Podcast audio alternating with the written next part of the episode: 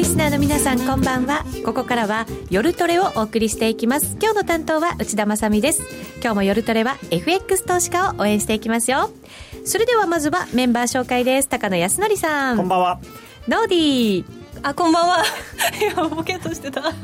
そしてゆきなちゃん。こんばんは。お願いします。りさちゃんです。こんばんは。よろしくお願いいたします。なんだろう含み笑いから始まってますけどね どうしたんでしょうか。はいえー、たった今ですねアメリカの GDP が発表された時間ですよね、あんま動いてないですねはい、ドル円に関しては現在103円の19あでもちょっと下がってますね、そうですね、さっき、うん、GDP、えーと、前期比年率プラス1.2%という数字、はい、予想がプラス2.5%と結構強気な数字だったので、うん、えーと、それを下回る格好となりました、ただし、えーと、1、3月期は、えー、とプラス、そうですね、ということなので、そのあたりをここからどう評価してくるかですけどね、高野さん。ちょっとね、中身はあんまりよく見えないですけど、まあ、個人消費はしっかりしてるみたい、個人消費がですねプラス4.2%、はい、ただ、まあ、予想がプラス4.4%です。から、ちょっと下回った感じですかね。あ予想4.4ですけど、4.1になってるけど、はい、まあいいあまあ、いろんな予想が出てるので、はい、ごめんなさい、私の端末のところはそんな感じで。す、ね、まあ、でも GDP 価格指数なんかもちょっと強めですし、えー、だからまあまあ、まあ、結構 GDP ぶれますからね。あそうですか、えー、GDP もぶれる特に速報値は。はい、確定値でまた変更されたりとかね、ね。はい、あります最近、季節調整がみんなうまくいってないことが多いんで、はい、あんまり当てにならないと。はい今日はこの後22時45分にシカゴ購買部協会景気指数そして23時ちょうどにはミシガン大学の消費者信頼感指数のこれは確定値ですかね発表されるということですのでなかなかこう気が抜けない夜に、ね、なりそうですけれども今日の夜トレは番組丸ごと高野さん、はい、高野康則アワーでお送りしてまいります。ゲストがた、はい、高野さんっていう感じですかね、はい、はい、高野さんもでも、このところの相場見てて、やっぱり話したいことがたくさんあると思うんですけど、そうですね、ねまあ、ただ、こういう言い方をすると、ちょっと、あのー本当かよと思われる方いらっしゃるかもしれないんですけれども意外とこういうあのブレグジットから始まって今日みたいな日でも、うん。はい、結構チャートので止まりそうなところで止まってるので、あらかじめちゃんとチャートを見てればそんなに慌てなくても済んだんじゃないかなという、はい、いろんなイベントありましたけど、はい、結果はちゃんとチャートのそういうポイントで。そうですね。ポイント近辺で、はい、あの跳ね返ったり止められたりしてるんで、ん。そういう意味では、あの少し長めのチャートトをちゃんと見ておくとかあとは、えー、イベントの前にはポジション減らすとか、うん、そういうことをやっていればそんなに痛い目には合わなかったのかなと、まあ、ただ今日はねちょっとあの最終的にこう行ったり来たりしてるレートはともかくとしてその道中のスプレッドがびっくりしましたね。あのまあ、お客さんの方はもっとびっくりしてると思いますけど、はい、うちもあこんなに開かないいけないのかなっていう感じで、ね、もう銀行がドル円で25銭とかで平気でレートを出してたんで、ん。なんか、やっぱちょっとね、ブレグジットで悪い癖がついたかなと、もうどさくさも。うもういいやっていう。で今あの銀行のああいうなんていうんですかねシステム自体が AI とかそういうのでやってるので、うん、要するにそのマーケットがものすごくボラタイルになってるっていう機械君はそういうふうな認識なわけですよね。でなもんでなんか要するに今日は別にね日本がじゃあなんかなんかから出るとかそういう話でもないのにたかたかがって言ったら失礼だけど日銀の決定会合ごときであんなにスプレッドワイドになったりとかあんなに神経質な動き方しなくてもいいのになってであともう一つよくなかったのが朝ですよね。朝の7時過ぎの動き。はい。あれはどうもね、やっぱりあのよくある誤発注みたいで、そうなんですか、はい、なんかあの大きなファンドが、えー、っとどうもストップロスを入れるのに、うん、売り買いとそれから冷凍を間違えて入れたみたいなんですよね。とんでもない、えー、バカじゃないかっていうぐらい。でもツイッターなんかにもなんかこう、うん、皆さん結構ロスカットされたとかっていうコメントが入ってたりもしたので、はい。はい、結構ね多くの投資家に迷惑をかけたご発注ですよね、ねはい、私朝こんな早い時間に何か発表されたのって思って急いでいろいろ調べちゃいました。私もニュース遡っちゃいました、まあなんかあの時間帯だったらね NHK のニュースでなんか今日の日日本銀行金融政策決定会合では追加緩和を見送るとの見通しみたいな、そういうニュースでも出たのかなと思いますよね。本当、そうですね、今日の今日ですからね。ななんかね、だからその模範中途なんだっていうその騒ぎのせいで、朝一にあんなにすごく動いちゃったんで、はい、もう銀行サイドがもう今日今日やまずいぞっていう、そういう覚悟しちゃって。覚悟っていうか、覚悟っていうか、逃げちゃった、逃げちゃった。だからもう今日はもうななるべくワイドっていう。はあ、なるほどそういうこれがなければもうちょっと、まあ、もうちょっとましだったと思いますね。であのー、1回ポジションが軽くなっちゃってるんで、うん、こうなんていう逆に言うとこう利食いも出にくいしっていうことでもうみんな様子見になっちゃってて、ね、あの多分すごい薄かったですね。スカスカ。昨日の夜の時点であのプライムのとか見てたら、微妙にロングに傾いてた感じがあったのでそれがなんか結構1円2円とかって切られちゃうとどうなんだろうってまあ、普通はその、まあ今日は日銀だから、はい、あの変な動きしたら嫌だからストップロスちゃんと入れとこうみたいな人が多いと思うし、まあ、そうやってくださってると思ってるんで、それが5円台で動いてたのがいきなり3円台で2円も下がっちゃったわけですから、その間当然ストップロスをねわーっとついちゃいますよね。そうですね。本当迷惑、コメントにも最近はボラがとか、はい、今日の動きは一体何だったのよとそういうコメント入っていますので一つ一つに関して詳しくお話を伺っていきたいと思います、はい、リスナーの皆さんもぜひツイッターや番組ブログでご意見ご質問随時受け付けていますのでお寄せください。それでは今夜も夜トレ進めていきましょう高野康則アワーでお届けする今夜の夜トレですが、まずは今日の動きから振り返っていきたいと思います。はい、朝のは、まあ、ご発注だったということになりますが、すね、日銀の金融政策決定会合終わりました。はい。はい、それを受け受けて、こう、ETF の、え買いの枠ですね、これを拡大するということでしたけれども、マーケットの受け止め方は、ドル円に関してはしたと。そうですね。はい。まあ、えっ、ー、と、今日朝、あれが、あの、その変なことがあった後に、まあ、バーンとまた戻って4円台、5円近くまで戻ったわけですけれども、うんその後まあ結局、日銀、大したことできないんじゃないかっていう、まあ昨日からそういうの見方がありましたし、かなりその、まあ、期待が膨らんでた分あの、それなりのことをやってくれても、やっぱり最後は結局、円高なんでしょっていう見方が多分多かったんですね。でそれが元で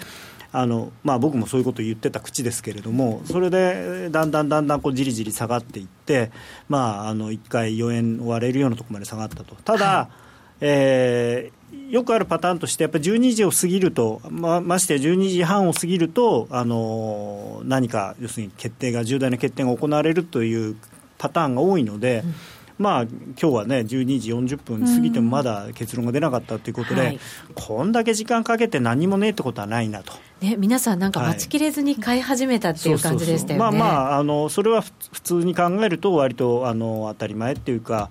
あのそんなにセオリーに反したことではないと思うんですけれども、でこれがね、よくなかったのが、最初にあの105円台半ばまで上がったじゃないですか、発表の後、はい、それこれ、まあ、ブルームバーグとかロイターとかのその端末で、ニュースの出る順番がちょっと今日微妙だったんですよね。で最初一発目がえー、この資料に書いてある通りで日銀 ETF 買い入れ拡大を決定と、はい、まあ、これは間違ってないんですよね、うん、で次が日銀追加措置を決定と、うんここまでで一段落したんですよ、だからこれがニュースのこの冒頭でこう流れてきたわけですよね。はい、でああ、追加緩和だって言って買ったんですね。うん。そしたら今度次に出てきた一軍が政策金利をマイナス0.1%に据え置き、マネタリーベースの増加目標を維持。はい、維持っていうと聞こえはいいですけど、拡大しませんでしたっていう、でこれで、え？ETF だけ？みたいな。あなるほど、据え置き、維持。で、ガクンときた今回は一応3次元緩和というのがですね期待されてたわけですよ。3次元？だからまず一つは量。はい、えーと、国債のマネタリーベースの増加目標を今80兆円年額80兆円から、まあ、90か100にしてくれるだろう、うん、それから、えー、質、まあ、ETF の買い入れ拡大。それから、えー、マイナス金利の深掘り、だからマイナス0.1をマイナス 0. 少なくともマイナス0.2にするだろうということで、まあ、その3つ全部でもしかしたらプラスアルファなんかヘリコプターマネーっぽいことをなんか言ってくれるんじゃないかとかね、その期待。そういうのがあったのが言っちゃ悪いですけど一番しょぼいやつしか出てこなかったんです。だから本当は肉と魚とパスタと出てくると思ってたらなんか刺身のつまみたいのが出てきたすごい。それは、ね、すごいびっくりですね。がっかり。まあなんならハンバーガー屋行って今日石野出すよっつったらポテトしか出てこなかったみたいなね。はあ。じゃあ大きく期待外れ。ですねかなり。で ETF まあもちろん ETF を買ってくる、まあ、ただ、結果的には、いや、実は面白いのは、ETF を買い増します。しかも6兆円も買うんですよ、年間に。今でさえ、あのー、日本の上場企業のかなり多くのところが日銀が あの筆頭株主になってるのに、はい、さらにその状況がひどくなって、もう日本は共あの共産主義か社会主義かっていうぐらい。国有企業化するんですけど、ね。えー、まあ、それプラスマイナス金利の深掘りがなかったということで、銀行株も急騰したんですよね。でまあ、にということで、日経平均が下がらなかったっていう意味では、多分日銀さんはそこをおもんばかってくれたんだとは思うんですよね、最大限。まあ、何にもできないけど、せめて株は下がらないようにしようと、円高はしょうがない、でも株は下げたら申し訳ないと。確かに FOMC が利上げできない時点で、日銀が何をどうしてももう円高は仕方ないんですかね、うん。うん、それはね、あのー、なんていうのかな。向かい風が吹いてる中で、エンジン吹かしてもなかなかスピード出ないっていう感じ、なんですよね、でまあだから期待に届かずということで一気に3円ドン。はい。でただねあの、まあ、一応その企業金融機関の外貨資金調達環境の安定のための措置ということで、その成長支援資金供給の米ドル特則っていうのがあって、うん、まあ、要はドルをあの貸しますよと、日銀がね、うん、あだから借りたい人は、うんあの日銀に行って借りるんじゃなくてあのメガバンクに行って、うん、すいませんドル借りたいんですけどって言ったら、うん、じゃあちょっと待ってくださいねって。日銀さんなんかどこ内田さんがドル借りたいって言ってるから貸してくださいって言って貸してくれる。うん安い金、まあ、比較的安い金なるほど、そういう資金は潤沢に準備しますよ、まあ、それは増やすとというだこれは、米ドルじゃなくて、本当はポンドでやった方がいいんじゃないのっていう。ポンドで？ポンド借りたい人いるじゃないですか。ああ、3.3兆円も。3.3兆円分ポンド借りたい人。まあ、あの、ある、少し買ってると思います。あの、すでに。ただ、もちろん3.3兆円全部、あの、円からポンドにして買うことはしないので、まあ、まあ米ドルで借りてポンドにスワップするっていう手もありますしね、まあ、そういうのには役に立つんだと思うんですけれども。えー、その溢れるマネーは俺たちには届かないっていうコメントもありますし、ね、そうなんですよね、はい、なかなか、まあまあ、本当は巡り巡ってくるはずなんですけれどもね、なかなかそれがその間が回らないですし、はい、まあ後でまたお話しする、あのー、経済対策の話にもまた通じてくるんで、まあ、その辺の話はまた経済対策のところで、うん、28兆円というね、はい、経済対策ということですけど、その日銀金融政策決定会合を受けて、まあ、為替103円台ということで、はい、今 GDP も発表されて一瞬102円台に入ったっていうところですけれども、はいまあ、方向性としてはやっぱりこっちの方向。そうですね、うん、この決定会合のかに関しては本当に期待外れと。で、あともう一つその最後にこのついてたのはちょっと長いんですけれどもその海外経済国際金融市場をめぐる不透明感などを背景に物価見通しに対する不確実性が高まっていると。うんいうことでで2%の物価目安定の目標をできるだけ早期に実現する観点から次回の金融政策決定会合においてマイナス金利付き量的質的金融緩和の下での経済、物価動向や政策効果についての総括的な検証を行うということが発表されてるんですけれども、はい、これ、すごい違和感があるんですよ。うん、総括って普通何かが終わった時にすることじゃないですか。うん。通ね総括って言ったらまとめっていう感じですよね。そうあの春場所15日間終わって総括しましょうみたいな感じなのに一応まだやってる途中なわけですよ、うん、もう諦めたのかっていうぐらいですよねこの感じだと、はあ、でそう受け取ったマーケット関係者もいるんじゃないですかね、ねであとはそのかなりもちろんあれですよあの今日の黒田さんの会見ではいや、何もぶれてないよと、2%の物価目標安定の目標は当然達成する人は達成できると、はいうん、2017年 ,17 年度中には達成できる見通しだと。でいやいやまだまだ必要ならば3次元で緩和をすると、うん、あれね、記者はなんで突っ込まないの、僕だったら、あじゃあ、今日はしなかったということは、今日は必要ないというふうに判断なさったんですねって聞きたかったんだけど。あコメントに今後、世界同時株安なんかが起こった場合、日銀はどうするんでしょう、もう切るカード、残ってないと思うんだけど。うん、あのー難しいのはあのマイナス金利の深掘りっていうのはそれなりに効果があると思うんですよ、はい、ただ、そうすると金融株が下がるんで、でね、日経平均という意味ではあんまりよろしくないかもしれないんですよね。為替ドル円が102円90銭ぐらいまで来ましたね、はい、そうするとこれ結構今日の安値、うんまでこう目指しちゃうと嫌ですけど、ね。まあ、今はやっぱりこのアメリカの数字で動いてるんだと思うんですけど、えー、この決定会合の話にもうちょっとすると、はい、今回のこの黒田さんが執行部に対した出した指示っていうのは、うん、あの一応建前としては全然まだまだやれることはいくらでもあるし必要ならいくらでも何でもやるよっていう、うん、おっしゃってるんですけど、はい、ある程度やっぱりこう行き詰まりっていうか手詰まり感が出ちゃってるんだと思うんですよね。黒田さん自身、うん、もうこれ以上何やったらいいんだと、はい、これやっても効かないんじゃないのか、だってこれ総括して現在のマイナス金利付き量的質的緩和は現在の物価動向にあまりその強く影響を与えられてないっていうふうに検証結果が出た場合に、うん、もしかしたら量的質的緩和縮小みたいな話になるかもしれない。別な何か手をっていうこと。まあだからやってもあ副作用の方が大きいという結論になってしまえば、はい、それを一回やめてじゃあ次何やりますかっていう。縮小したらどういやまあだからなんかもちろん代わりにこれをやりますっていうのが、うん。ね、そのフレームワーク自体を変える、ええだからね僕がマラソンタイム速くなりたいって言って長い距離ばっかり走ってたんじゃだめだからちょっと坂道登りなさいみたいなそういう話でその坂道に当たるものを何か見つけられればいいんですけど、はい、だから自分で自分でやってることを検証してその自分首絞めるって言ったら変ですけどちょっとねだからこれはなんか怪しいんですよね。でもどうなんでしょうね。マイナス金利とかにこう効果がないと思ったらこうそれをスパッとやめて他に切り替えるっていう方がまあ本当はいいんですよ、本当はね、本当はただ、要するに自らの、うん、だから日本のああいうお役所的なところで、ですね今まで自分たちがやってきたことを本当に否定ができるのかなっていうのはあるんですよね。でも検証して、じゃあどうどういうふうにポジティブな結論が出るのかっていうのはちょっと楽しみですよね。そうですね。それでどう動くかですよね。そうですね。はい、当然その縮小あるいはそのな凍結みたいなことにするんであれもうこれ以上増やさないよってことにするんだったらじゃあその両手前あの三次元じゃなくて四次元目五次元目何するんだっていう。すごいですよね。3次元まではまだ現実ですけど 4, 次4次元5次元になったらもう。世界でも類を見ないっていうなんか政策を考えないとダメになってくるわけですよね。なんかねそれが日銀にそうできるのかどうなのか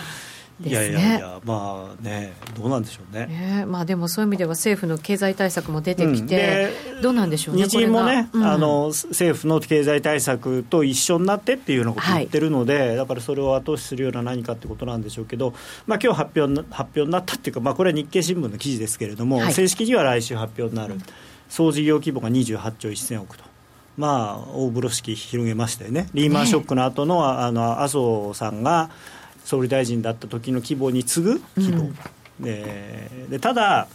まあ、いわゆる真水と言われる財政支出に関しては7.5兆円と。はい。であとは財政投融資とか政府金融機関からの融資とか保証とかが、まあ、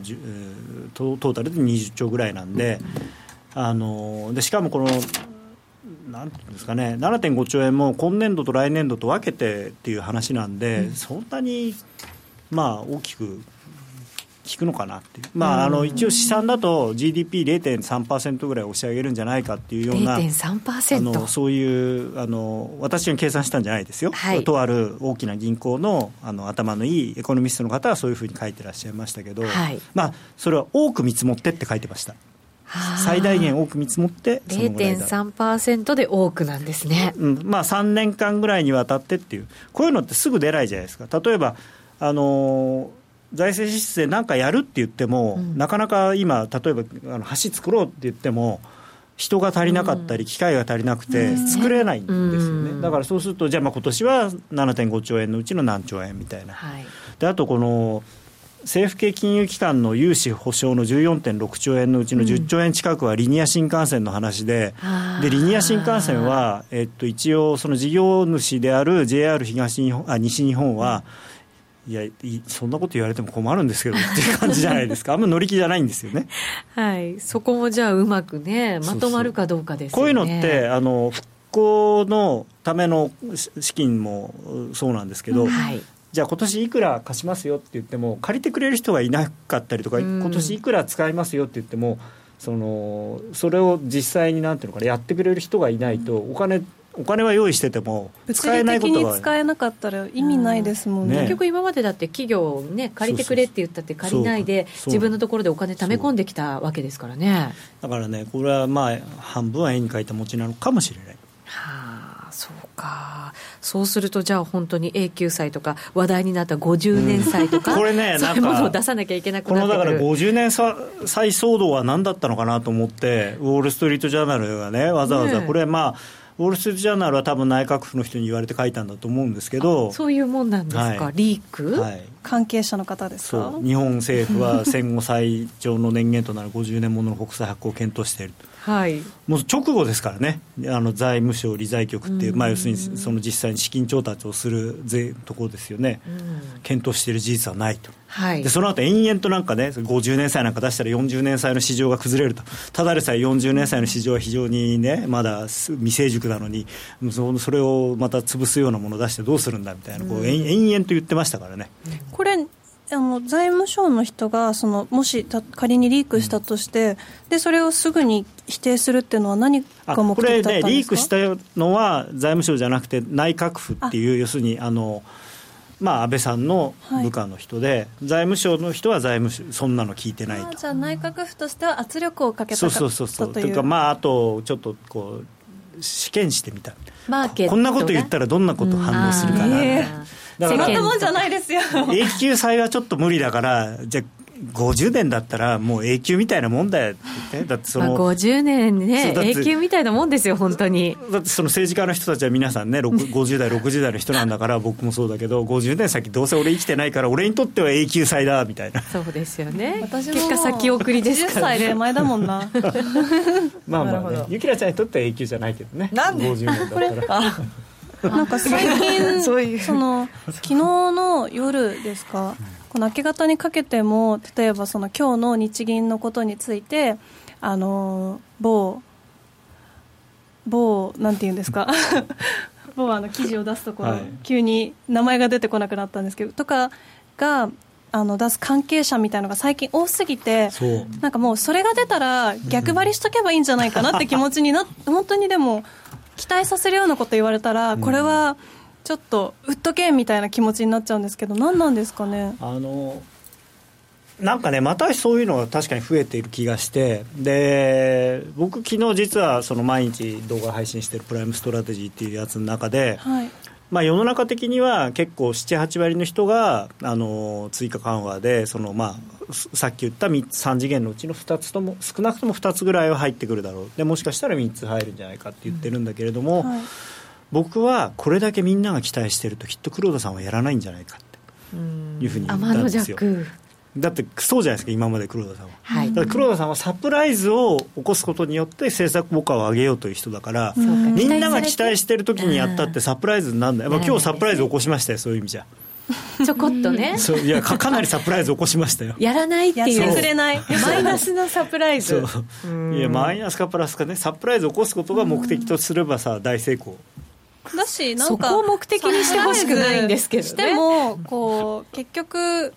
幅が大きくなってあの市場の動きとしてさらに売り込まれちゃうとかっていう可能性を考えたら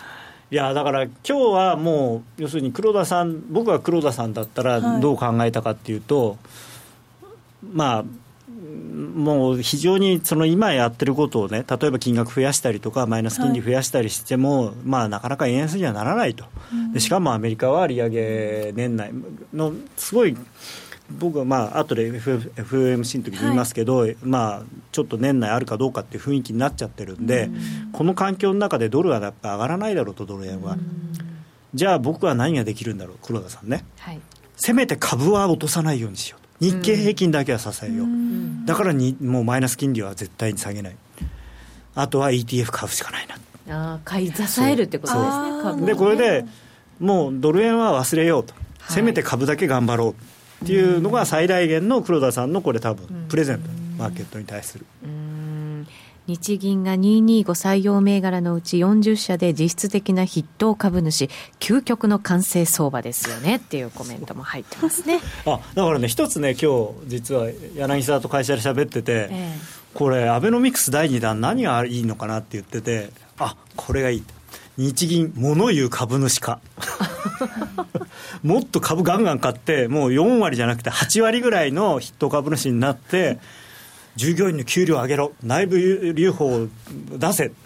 いよいよ日本という国が。でもそうしたらデフレ脱却みたいなところが賃金上げつつ日銀主導でできるっていうこともありますね。製品を値下げするな、値上げしろ。わかりました。じゃあ、日銀を株式会社化すればいいんですね。株式会社株式会社です。え そうなの？日銀はそうです。あすごい今バカなこと言った。え、じゃあ、できますね。そう。ねでもある意味ね国有化みたいなもんですよだから日銀にあの、まあ、アメリカのファンドのね物言う株ハゲタカファンドとかの、うん、そういう人をアドバイザーに招いて、うん、ガンガンやってもらうとか。デフレをだから脱却っていうのを本当に主眼にするんだったらね、それで日本の経済が良くなるかどうかは分かんないですよ、うん、でもインフレにはなると思います、そうすれば。まあ、でもね、為替のところも非常に重要な、はい、あの株価の要素ということになりますのでね、日銀のこう今日はだからねあの日日経じゃないあのドル円が下がったのに日経が下がらなかったっていうのは、日銀さんにしてみれば多分ファインプレーなんですよ。うん黒田さんの思いがそこにあったと。考え抜いた末の。うんそうですね。ただやっぱり FOMC も一緒に本当だったら動いてくれたらもっといろんな効果が考えられたんじゃないかなと思うんですけど、はい、その FOMC は見送りと、はい、でそうあの FOMC に関してはこれ、はい、あのこの資料にあるように予想通り追加利上げは見送りと、はい、ただねあの実は声明はどちらかというと多価的だったんですよね。景気予想もこう上向き、情報修正ですよね、はい、あのー、まあ、労働市場が力強さを増しとかって書いてありますし、うん、あのあとすごい一番そうの家計支出は力強く伸びてるって言って、うん、まあこれは当たり前っちゃ当たり前です。今アメリカ完全雇用の状況になってるので、はい、当然そのそんなにその賃上げは確かにすごくないけれどもまあまあであと経済、ここはね、僕、不思議なんで、経済見通しに対する短期的短期的なリスクは後退、うん、これ、要するに先月までは海外のとかって書いてあったのをなくしたわけですよ、はい、一方で日銀は海外の要因でその不透明になってるっていうふうに言ってて、FOMC と日銀で見方が分かれてるんですよね。うん。だからね、ちょっと面白いなと思って、でどっちが本当なのかね。いや、まあ、それは FOMC だと思いますけど。そうですか でただ、あのー、これがやっぱり一つ大きかったのが、はい、市場に基づくインフレ期待指標は低い状態が続くっていう、うん、続いているっていうふうに書いていて、はい、あっていうかやっぱこれが上がらないとやっぱり利上げはしない、うん、で記事見てて面白いなと思ってたのが、6月にするんじゃないか、9月にするんじゃないかってずっと記事が書いてたのが、年内の利上げを示唆とかね、年内に利上げの可能性がまだ残っているとかっていう報道の仕方してて、うんはい、この間まで何月にする、だからいつするかが問題だったくせに、年内にまだするとかって、いや、それ、僕が言ってるならいいけどみたいな、皆さん、年内にすると思ってたでしょ、もともとって。ではどうなんでしょうね、本当にもう大統領選挙近づいてきて、いや、ないんじゃないですかね、なかなかそのあっても12月じゃないですか、終わった後選挙が、うん、でだからもうみんな、だんだんそうなってきてますよね、見方が。うん、うん、本当にじゃあ、年内あと1回できるかどうか。そうですね、だから12月までにアメリカの景気がきちんとその上向きになってるよっていう数字が出てくればいいんですけど、えー、ここまでね雇用が良くなっちゃうとなかなかね良くなりづらいと思うんです逆に。だって雇用はもうこれ以上良くなりようがないですから、ね、基本的に、はい、じゃあなんなんで良くなるんだっていう。そうするとアメリカの大統領選挙終わってからでないとなかなかこう円安方向っていうのは難しい可能性が出てきます、ね、まあ、ただね、大統領選挙終わって、ドルが買われるとは限らない、うん、そうなんですね、ね、果たして本当にそこで今度、FRB が利上げをできるかどうかっていうのもわからないわけですよね、まあ、ちなみにね、今週出てた、まあ、最新の世論調査では、ええ、トランプさんの方がリードしちゃってるんで、ん。でトランプさんはだったらあの、ジャネットはクビにするって言ってますから。ですね。はいだから利上げできるのかなって今コメントにもあのアメリカ株完全にバブルじゃないですか。最高値でこうなると利上げ早くしないともし崩壊した時は怖いんですがっていうのがあって、うん、ね、どうなんだろうってずっと思っちゃうんですけど、ね、みんなあれなんです。あのよくほら誰が首に鈴をつけるのかっていう言葉があるけれども、そのバブルだと思っててもそこにプチってその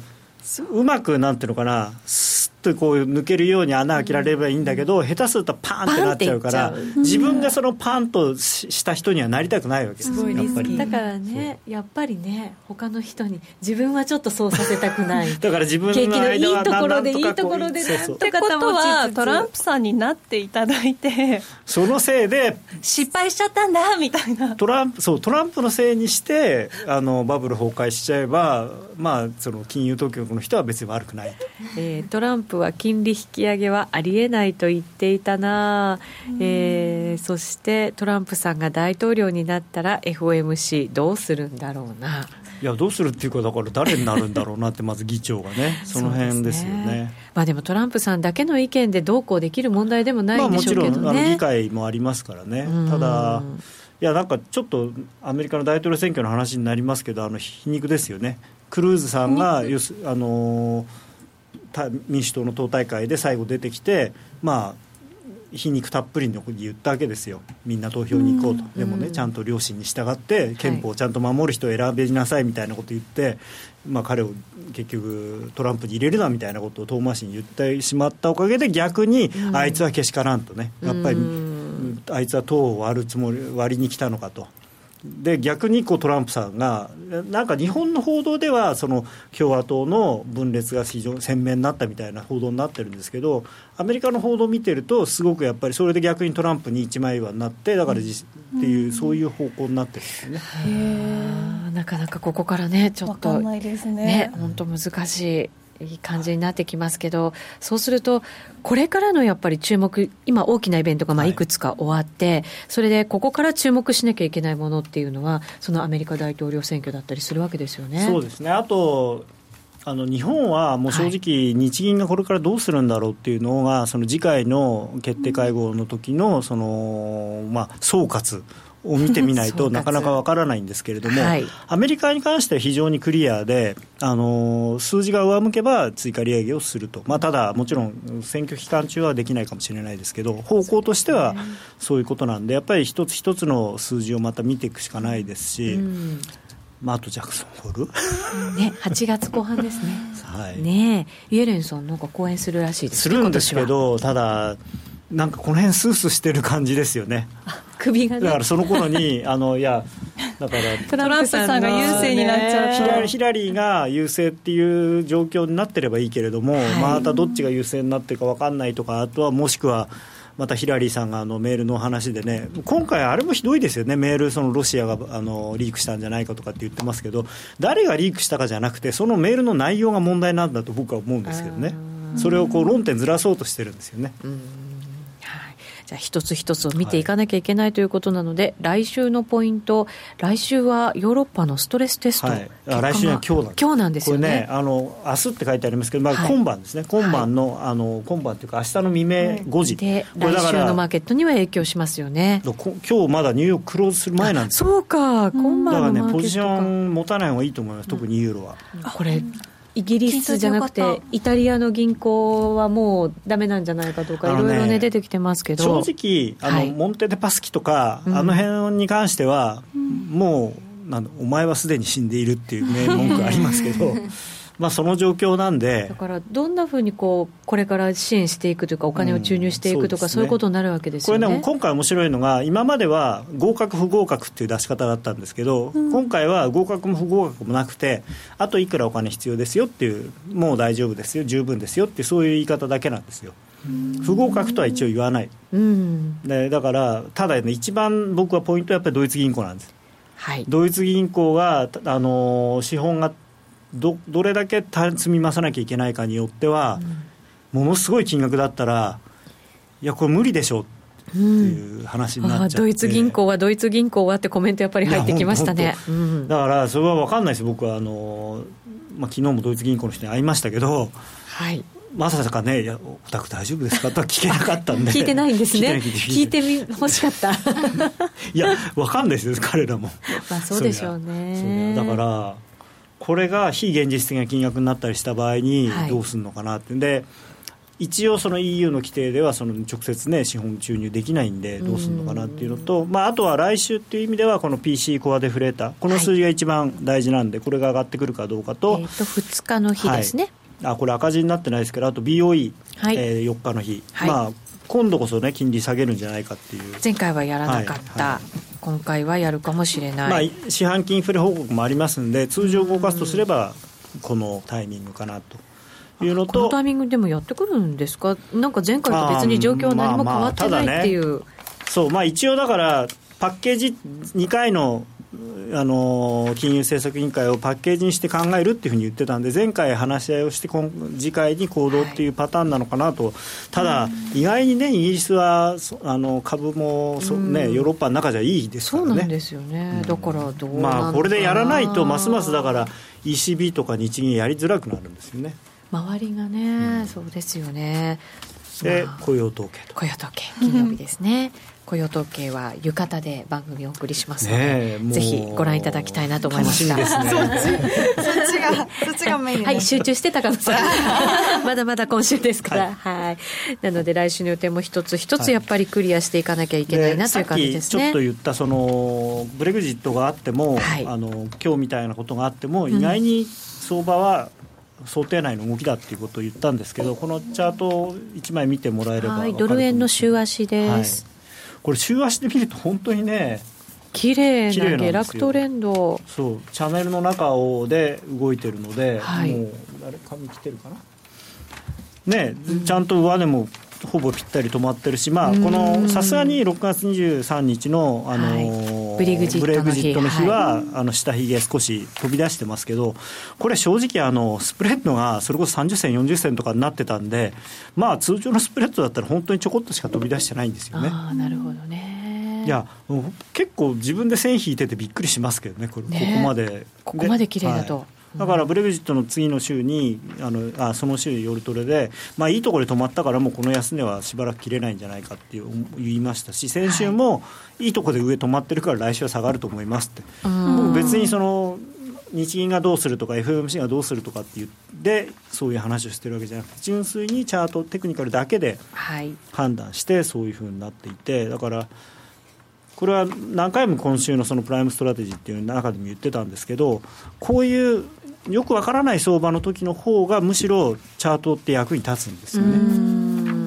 一見ファンダメンタルズで見ると本当にむちゃくちゃになってるんじゃないかっていうような動きの時も、はい、結構チャートはきれいに役にワークしていて、はい、でこれ冷やしの一目金公表なんですけど冷やしだと確かに、えー、21日の日少し上,、ね、あの上髭引いてるんですけど、はい、あとはちゃんとこう抵抗体の上限で抑えられてあ加減でね。で今度、抵抗体の加減が今日下がってきた下がってきたと思ったらそれに合わせて 相場が下がってきてると、うん、はい、今、コメントにもいただいたんですがドル円、今日の安値更新ですね、はい、日銀の発表があった後の安値を、えちょこっとですけど、下回るような動きとなっています、はい、後ほど高野さんには今夜はどっちでまた話を伺っていきたいと思います、チャートの話もこの後、引き続き伺っていきたいと思います。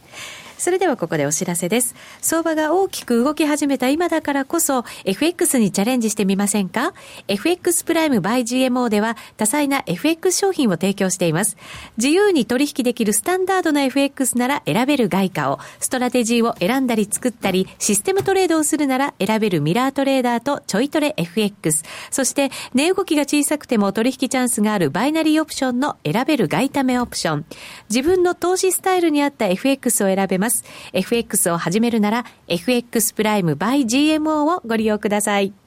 株式会社 FX プライムバイ GMO は関東財務局長金賞第259号の金融商品取引業者です。当社で取り扱う商品は価格の変動などにより投資額以上の損失が発生することがあります。取引開始にあたっては契約締結前交付書面を熟読ご理解いただいた上でご自身の判断にてお願いいたします。詳しくは契約締結前交付書面などをお読みください。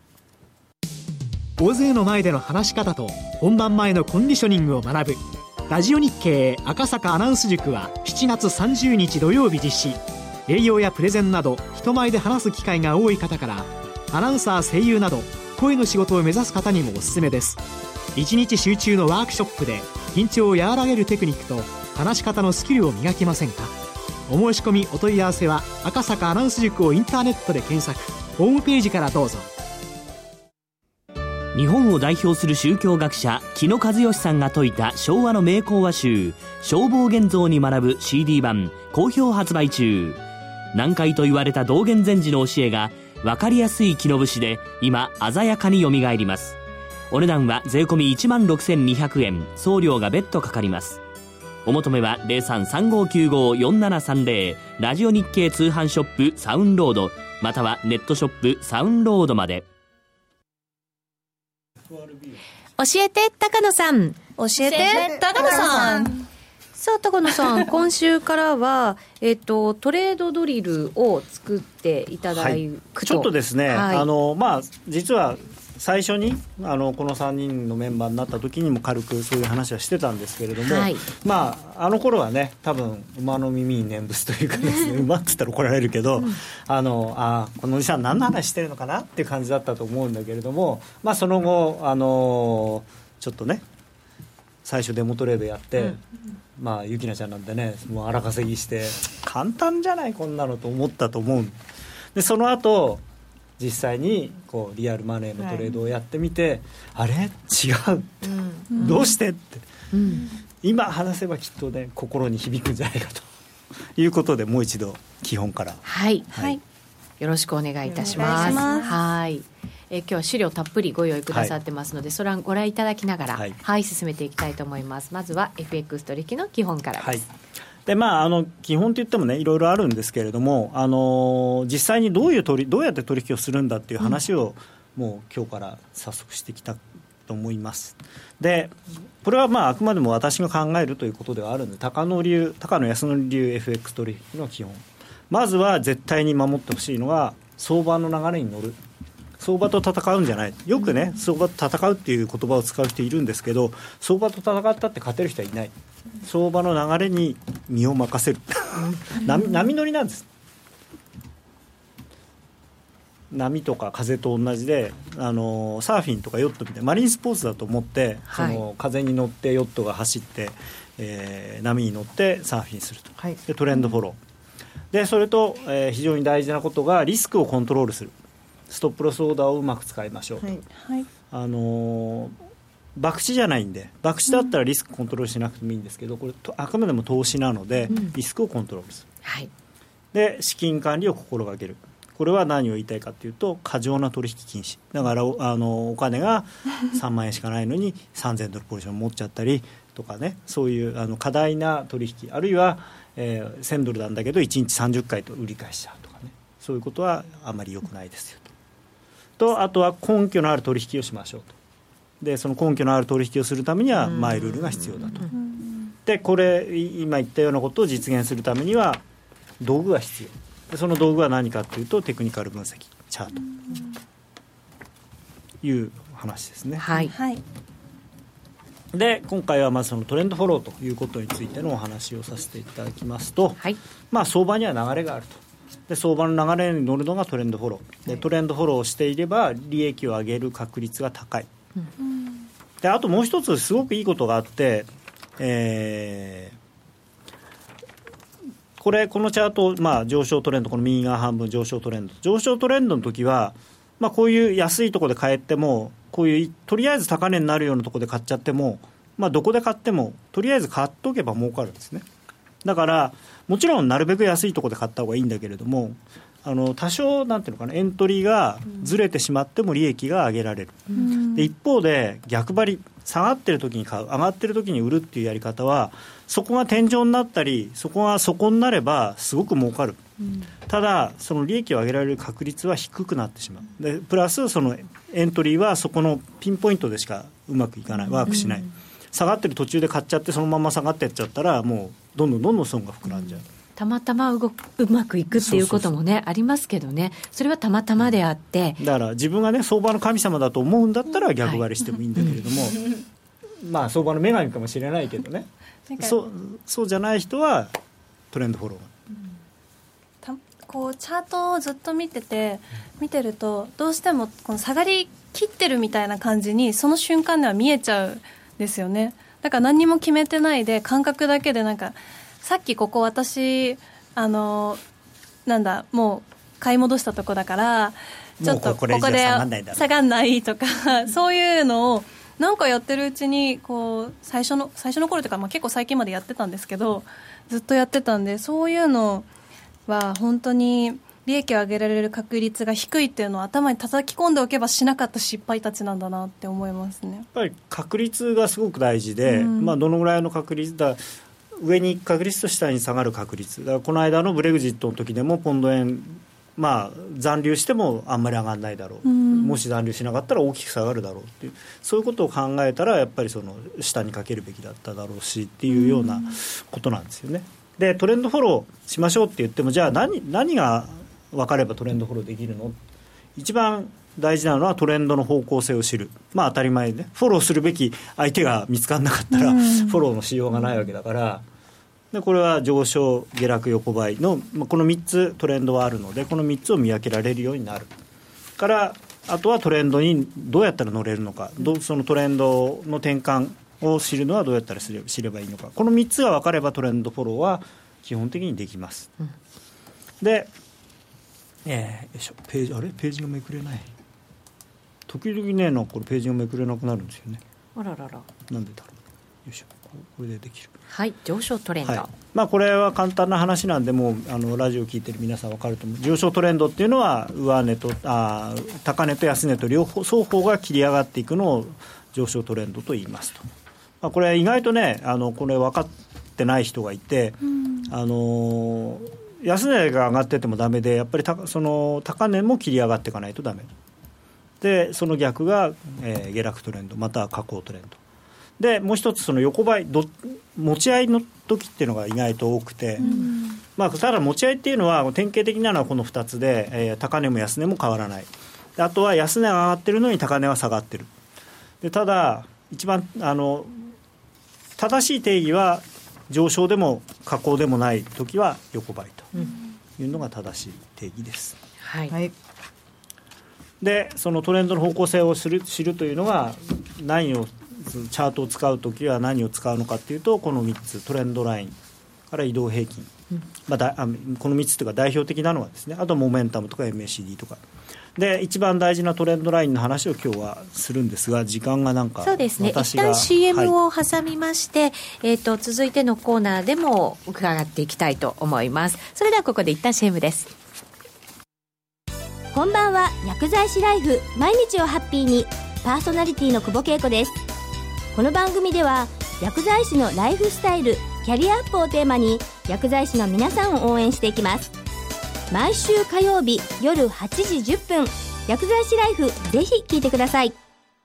競馬中継が聞けるラジオ日経のテレドームサービス。東日本の第一放送は0180-99-3841、99-3841。西日本の第二放送は0180-99-3842、99-3842。情報量無料、通話料だけでお聞きいただけます。先週の重賞振り返りから当日朝に取材したばかりのトレセン情報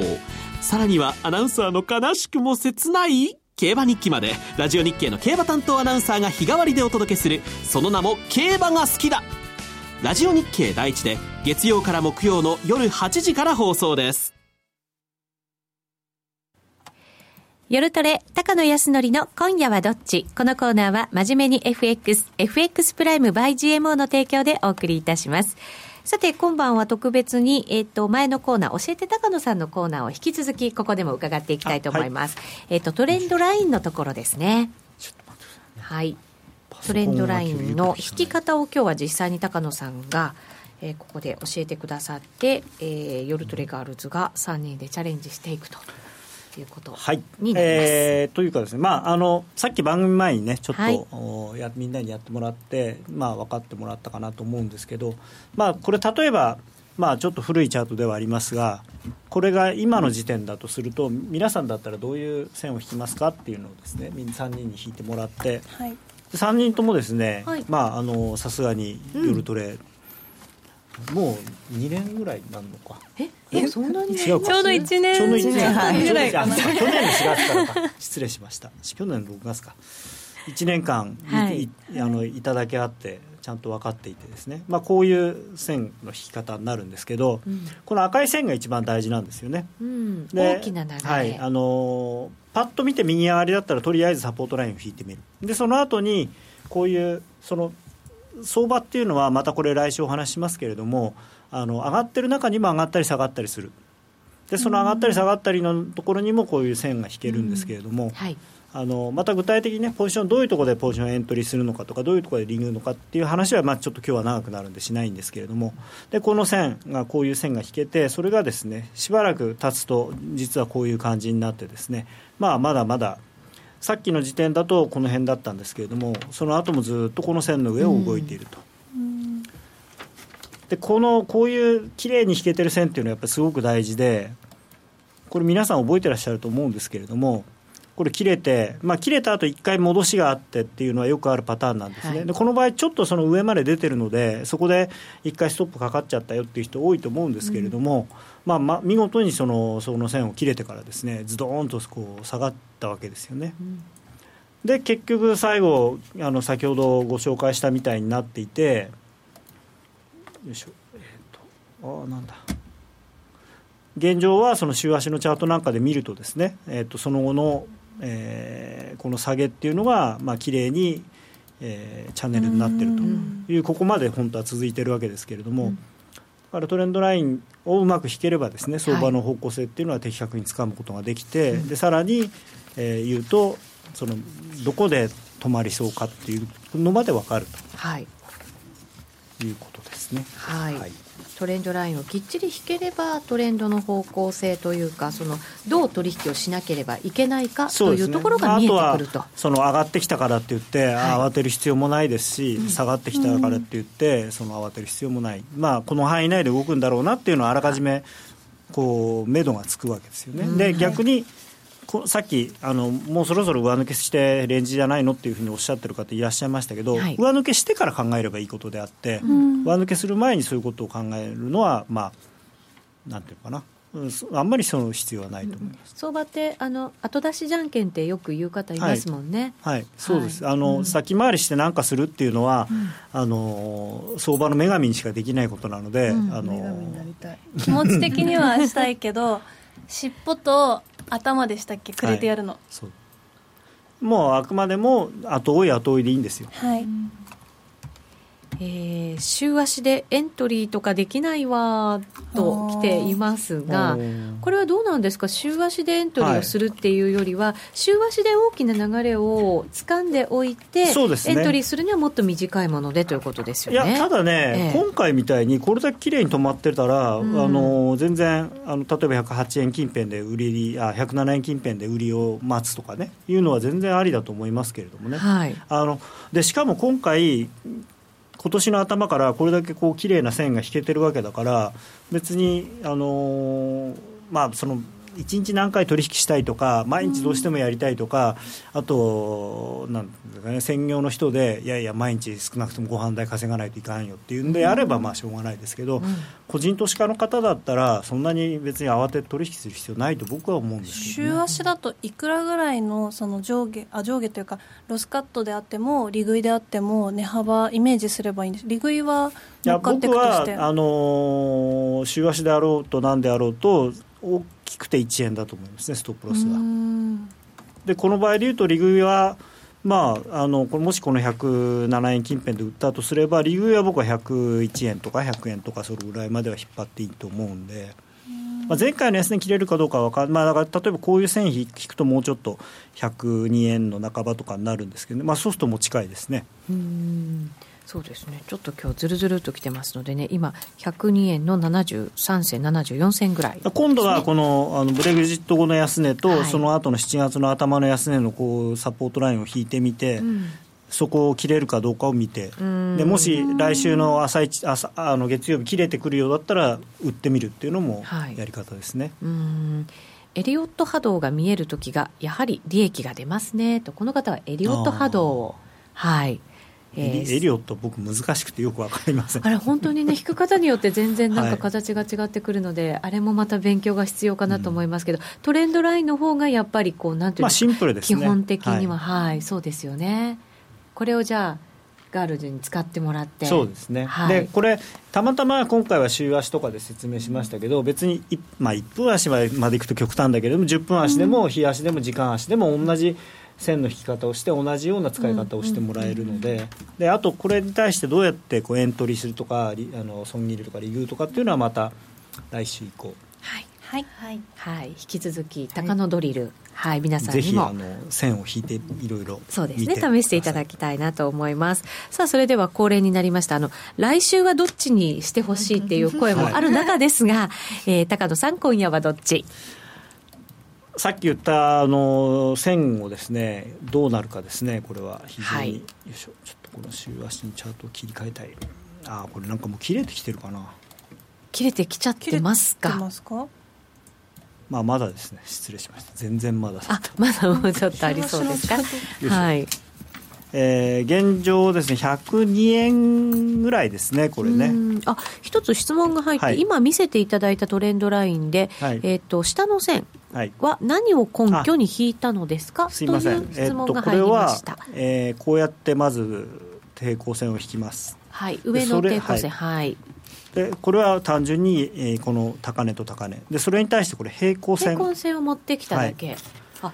それでもこう綺麗にはまるっていう、うん、これあのねあのパラレルラインって言ってこのなんていうかなこの下げる角度っていうのがこの相場の持っているその力、えーと、1週間でどのぐらい下がるっていうその相場の下がる下がったり上がったりしていく時のエネルギーっていうかスピードを表してるっていうふうに考えるんですね。でだから例えばこの時にこれだけ下がって1回少し戻してるっていうのは次もこの同じこの高値から高値というかこの上の線から同じぐらいの距離に来たら戻るんじゃないかっていうふうに考えるのはまああの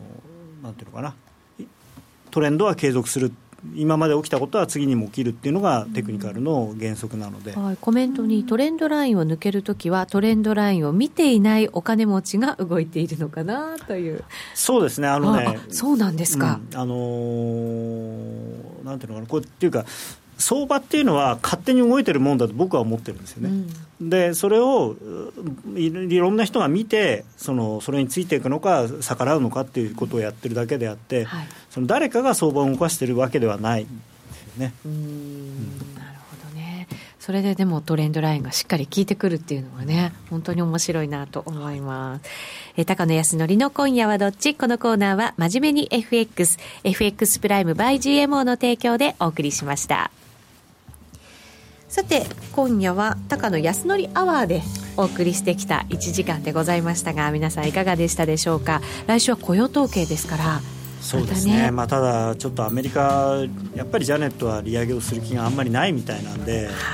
雇用に関しては本当にもう万が一ですよ、だから逆に言うと雇用統計、これから悪悪くなることを心配したしなきゃいけない。うんちょっとなかなかまた難しい感じになってきますね、えー、来週の夜トレですが雇用統計をお送りします。浴衣でお送りしたいと思いますのでぜひラジオでお聞きの皆様もユーストリームで楽しんでいただけたらなと思います。それでは今日はこの辺りで失礼いたします。さようなら。さようなら